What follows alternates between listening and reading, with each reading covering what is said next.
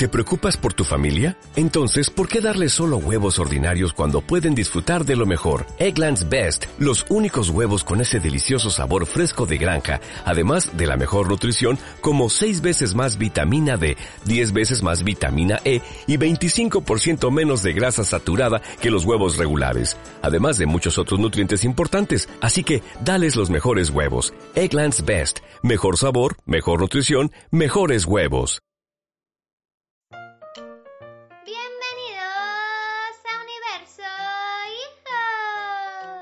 Podcast para madres y padres de otra galaxia, en el que reflexionamos sobre psicología, pedagogía y educación. Y descubrimos el inexplorado universo de los hijos. Madres y padres de otra galaxia. Bienvenidos a vuestro universo. Hoy en Universo Hijos hablaremos de un tema, o mejor dicho, de un gran y grave problema. Y es que hoy hablaremos del bullying.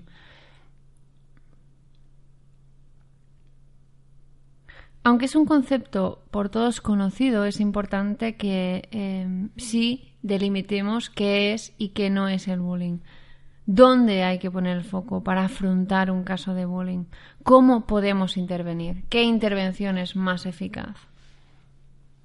Antes que nada, pero os recordamos que hemos abierto dos formularios de prelanzamiento en universohijos.com barra nuestros guion cursos sobre nuestros dos cursos, el de perspectiva de género y educación sexual y el de educación emocional.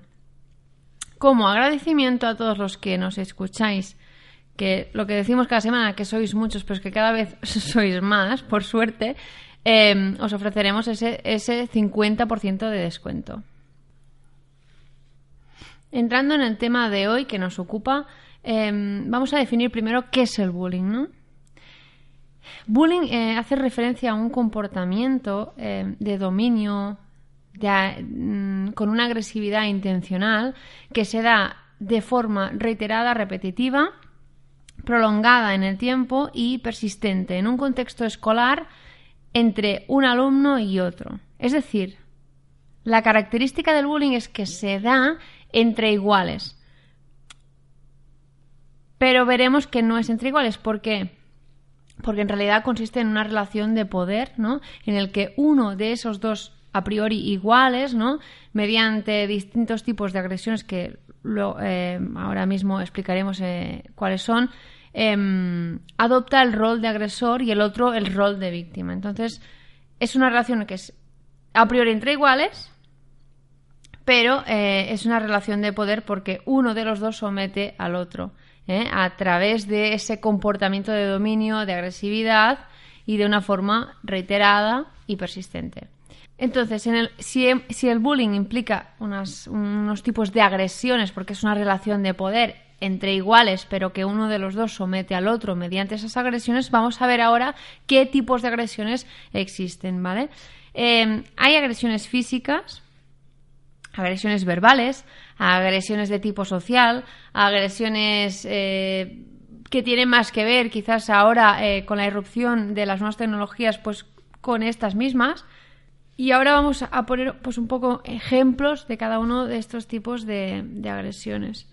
Eh, agresiones físicas son las que, bueno, consisten en una pelea, una amenaza, intimidación, puede ser incluso romper objetos, robarlos, ¿vale?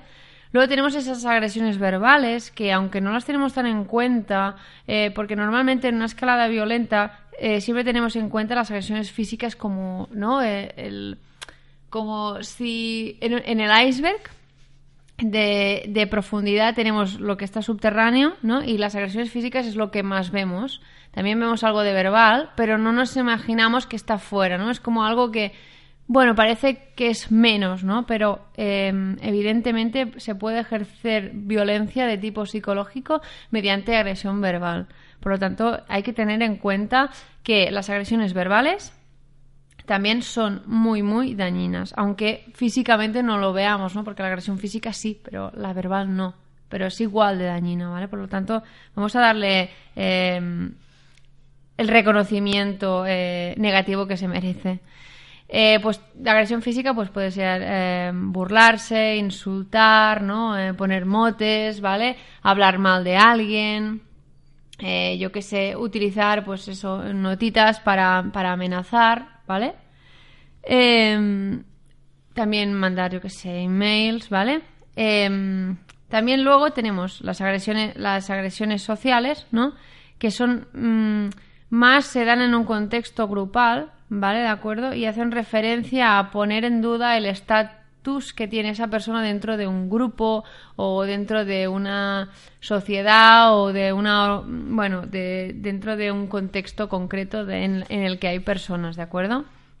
Es eso, ¿no? Eh, pues no, no dejar que juegue en el patio con los demás compañeros, eh, apartarlo, ¿no? Esas, bueno, ese tipo de, de agresión que va más relacionada en marginar, digamos, a la, a la persona que sufre eh, ese bullying, ¿no? O esa agresión social. Y luego finalmente tenemos esas agresiones eh, digitales que, bueno, eh, están relacionadas, por ejemplo, mandar WhatsApps, yo que sé, colgar imágenes y filtrarlas a través de las redes sociales para que circulen, ¿no? Que, que tienen una clara voluntad de dañar también em, el estatus em, de la persona socialmente hablando, eh, de ofenderla, de dañarla, de bueno, es, un tipo, es, es, digamos, sería a través de qué, de qué canal yo lo hago, ¿no? Y puedo hacerlo canal más tradicional que es en el cole, o puedo hacerlo a través de, de las nuevas tecnologías que también permiten eh, bueno, claro, son una vía de, de, de, comunicación, ¿no? Luego también, pues eso, permiten que si hay alguien que deshonestamente intenta ejercer e-, ese, mm, ese poder y esas agresiones sobre otra persona, pues puede hacerlo por, por distintos canales, ¿no? Bueno, pero vayamos al tema que realmente eh, la pregunta no al kit de la cuestión, que es ¿dónde hay que poner el foco para afrontar un caso de bullying? ¿no? Es una pregunta complicada, pero que mm, intentaremos dar respuesta aunque veremos que eh, tienen que estar implicados muchos agentes, ¿de acuerdo? En un caso de bullying eh, tenemos varios agentes, varios actores que intervienen, ¿vale? A menudo pensamos que eh, en un caso de bullying hay dos partes implicadas, ¿no? El agresor y la víctima, pero lo cierto es que no es así. No es del todo así, más bien dicho. ¿Por qué? Porque sí están ellos, pero veremos ahora quién, quién, qué otros actores, qué otros agentes intervienen. Por un lado tenemos eh, una relación en, en universohijos.com. En, si vais en el apartado podcast podréis ver la imagen porque quizás lo he hecho más esquemáticamente para que se entienda eh, mejor, pero os lo voy a describir también como pueda, ¿no? A través del, podcast, ¿vale? Em, el agresor está por encima y tendríamos como que parte, ¿no? Eh, a la víctima ¿Por qué? Porque somete a la víctima, ¿no? Y entonces estamos plasmando esa relación de poder que existe entre a priori dos iguales, eh, que no se cumple esa relación eh, entre iguales, ¿de acuerdo? Y luego, ¿qué tenemos? Tenemos observadores, que están en la periferia, ¿no? Observadores, docentes y la, la escuela como institución que es, ¿no? Y lo que representa. Y luego tenemos el grupo de apoyo eh, que son los afines al agresor, ¿no? Las personas que son afines al agresor. Vamos a ver un poco qué papel desempeña cada uno de ellos, ¿vale? Y luego veremos cómo, eh, cómo es más eficaz intervenir y cómo, hay que hacerlo, ¿vale? Ahora presentamos los actores y luego vemos qué, qué papel Em, para, para, una buena intervención debe desarrollar cada uno de esos actores, ¿de acuerdo? O que, hay, cómo hay que acompañar a cada uno de esos actores para que no suceda em, esa relación de poder que es el bullying, ¿de acuerdo?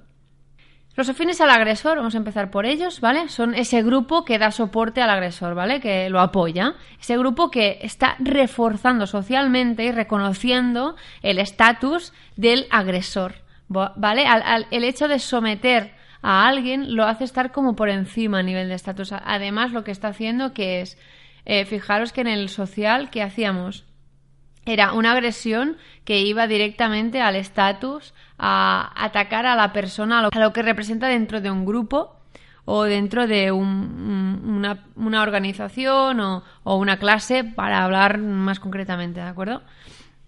¿Qué hacen? Estos aprueban ¿no? esas conductas, esas agresiones y pueden llegar a participar incluso en las violencias del, agresor perdón, hacia eh, la víctima. ¿Por qué? Porque de algún modo, si ellos están reconociendo que el agresor está por encima a nivel de estatus, eh, ellos ¿qué harán? Es ayudar para estar en ese mismo nivel, ¿no? Que el agresor, para tener esa consideración. Claro, aquí el problema, fijaros que es el hecho de que someter implique estar por encima y que esto sea reconocido socialmente. Si eso no fuese reconocido, como veremos más adelante en la intervención, eh, otro gallo cantaría. Entonces, luego está el agresor, que es la persona o personas que están realizando esa, esa agresión eh, de, forma reiterada, digamos, es, es el, el, actor principal, ¿no? Junto, junto a la víctima. Luego están los observadores, que son todos aquellos que observan las agresiones, pero que adoptan, cuidado, y aquí es importante remarcarlo, una posición pasiva. A pesar de que son conscientes de, que está sucediendo y del abuso del agresor, son, tienen, adoptan una posición pasiva.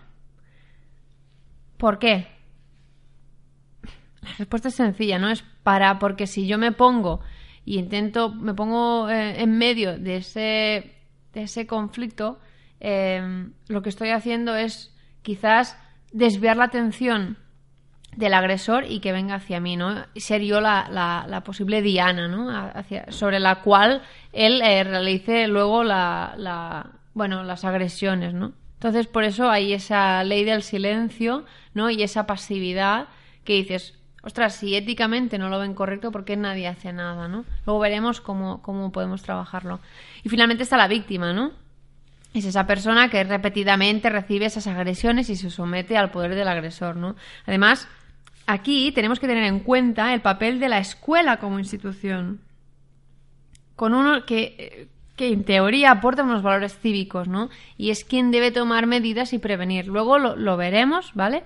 Pero eh, el personal docente que forma parte de esa institución también tiene que tomar un papel activo. Ahora lo vemos. Entonces, ¿cómo podemos intervenir?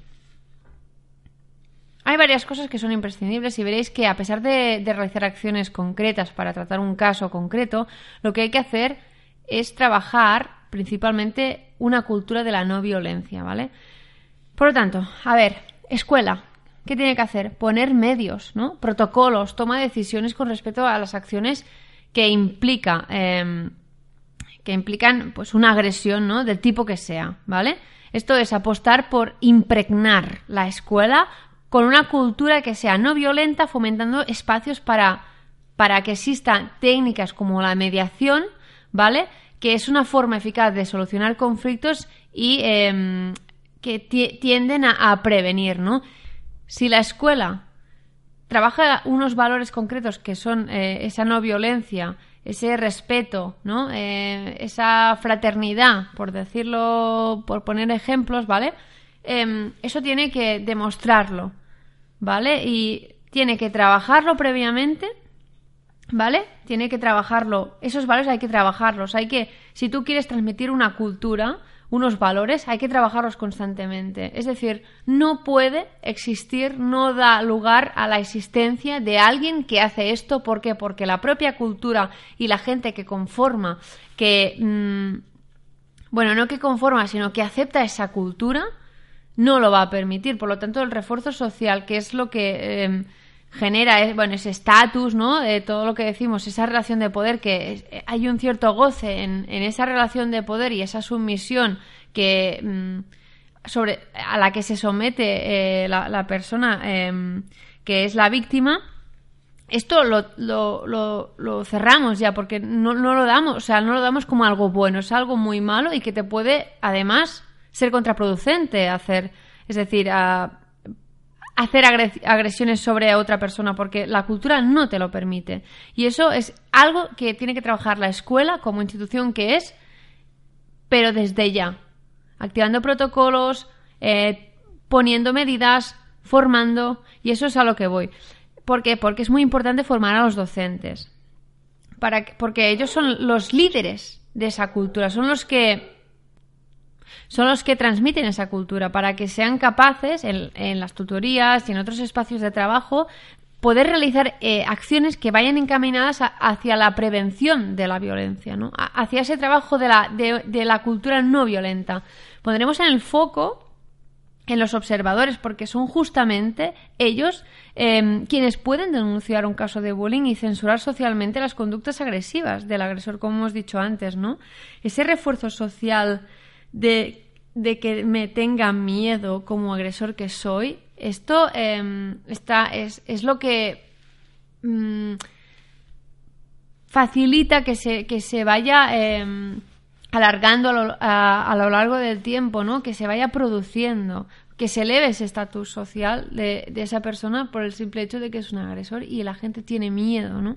Eso es lo que hay que evitar. Hay que facilitar, pues quizás aunque sea en forma de denuncia anónima, pero facilitar, es decir, cualquiera puede filtrar esa información y es el personal docente el que debe facilitar em, ese, ese, ese contexto comunicativo en el que es fácil denunciar ese tipo de agresiones y poner en el foco y que a la vez seas protegido.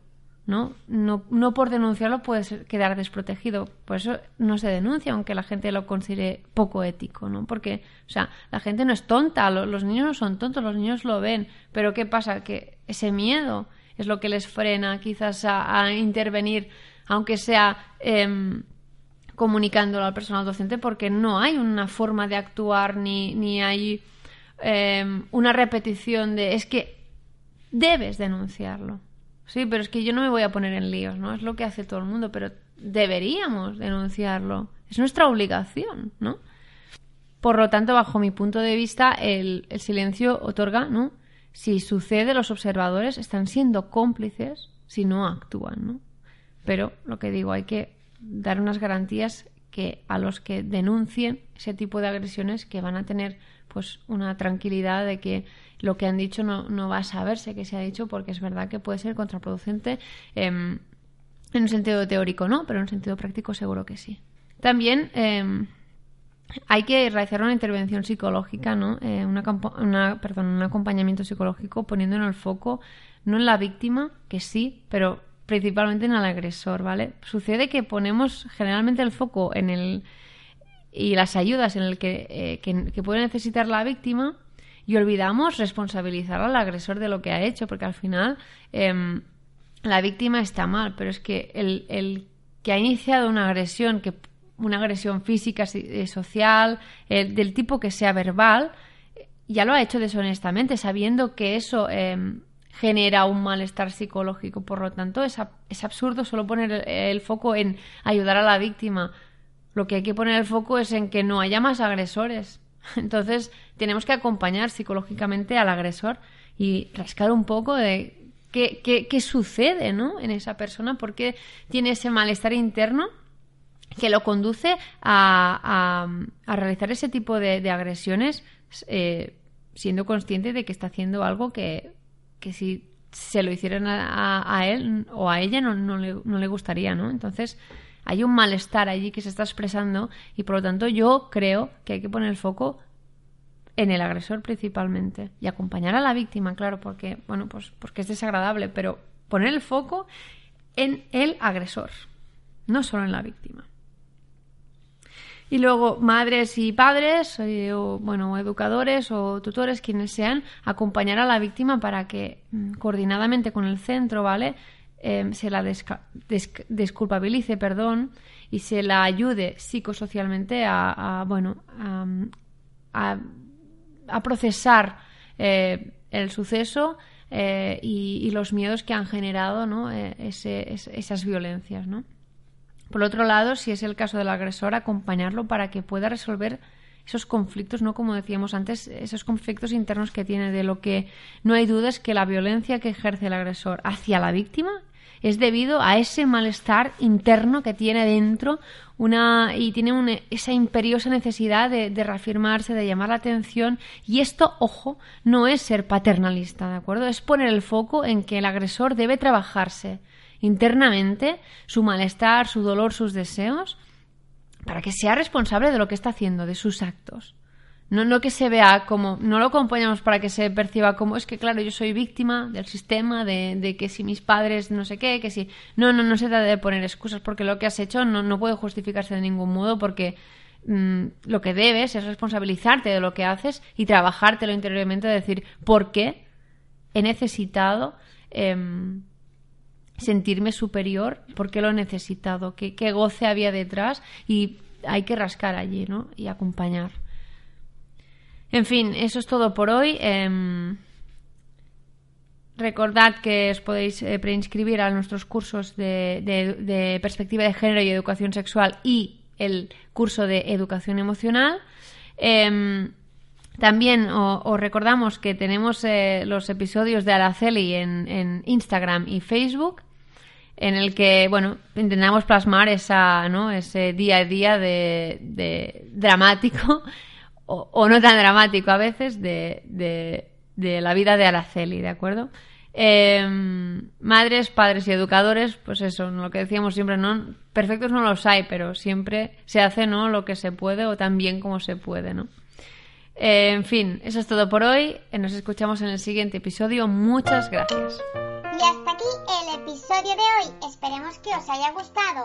Nos podéis dejar una reseña en iTunes, nos ayudará a expandirnos por el universo digital y llegar a más madres y padres. También podéis dejarnos vuestro comentario, vuestras propuestas temáticas, exponernos vuestros casos al formulario que hay en universohijos.com barra podcast. Muchas gracias y nos vemos en el siguiente